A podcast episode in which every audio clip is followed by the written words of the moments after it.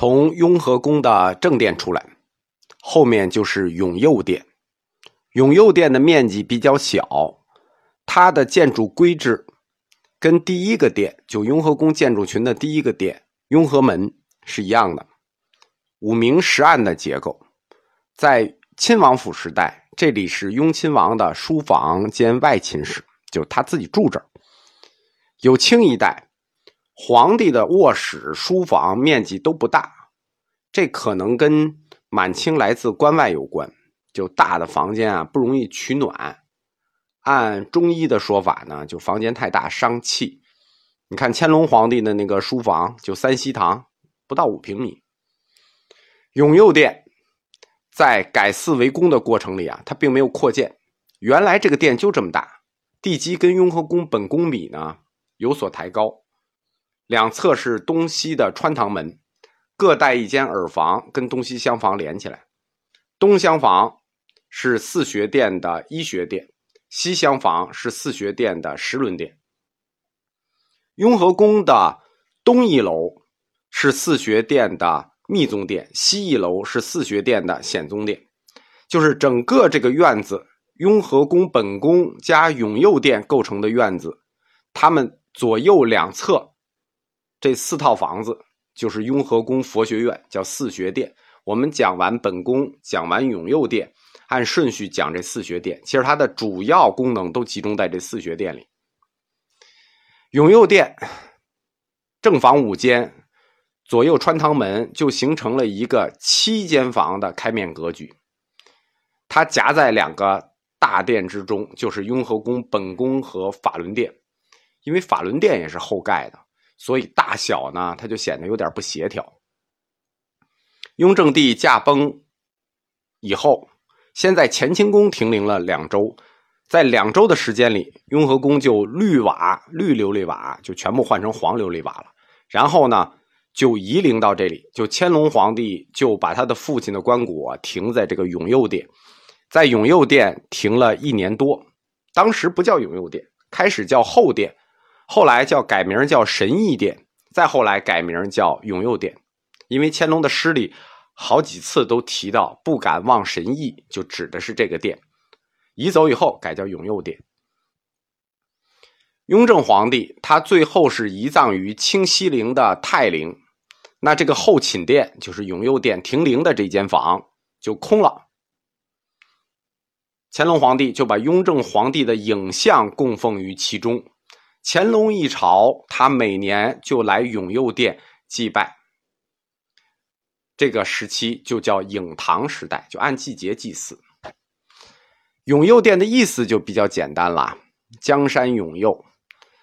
殿内呢供着三尊白檀木的坐像，中间是无量寿佛，两边是药师佛和狮吼佛。就是因为他供的佛比较吉祥，所以这个店门口香火比较盛。但客观的说，这个店门口确实不太适合烧香，因为这个店原来就是一个，对吧？永佑殿的西墙挂着该殿一个重要的宝物，在整个雍和宫的宝物中也非常重要，就是堆灵秀的绿度母唐卡。他还挂着两张唐卡，一张是长寿佛，一张是白度母。就整个殿的佛像还是很很吉祥的。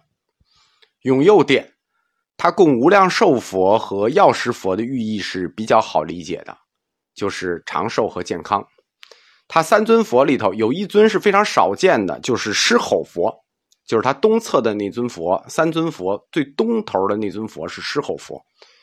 狮吼佛在青海塔尔寺有。一般庙里很少见，因为塔尔寺是宗喀巴大师成道的地方，它里头有一棵菩提树。据说大师成道的时候呢，每一片树叶都画出了狮吼佛，所以呢，永佑殿这尊狮吼佛造像，按照黄教的说法，是祖师宗喀巴的一个叫变化庄严像。换句话说，这里头的佛像就是狮吼佛，就是宗喀巴大师本人。这个殿中最值得看的就是它西墙挂的这张唐卡，叫做堆灵秀绿度母唐卡。唐卡我们最后讲，这个它是一个大课。堆灵秀唐卡就要叫堆秀唐卡，它是青海的塔尔寺独创出来的艺术门类，就唐卡都有，但是堆灵秀是塔尔寺创的，它具有鲜明的藏族的民族特征。所谓堆绣，就是先拿各种色彩的这个绸缎，按照图样剪出来，一层一层的剪出来。剪出来之后呢，要在剪出来的中间填上棉花和羊毛，这样再粘到唐卡上去。唐卡上的图像就以立体的形式出现了，就是做好，就先把这个人物啊、佛像啊、鸟啊、云啊、呃、鸟兽啊，就都先做好。做好了之后再往上粘，这样整张唐卡看起来就像一张浅浮雕凸起来的。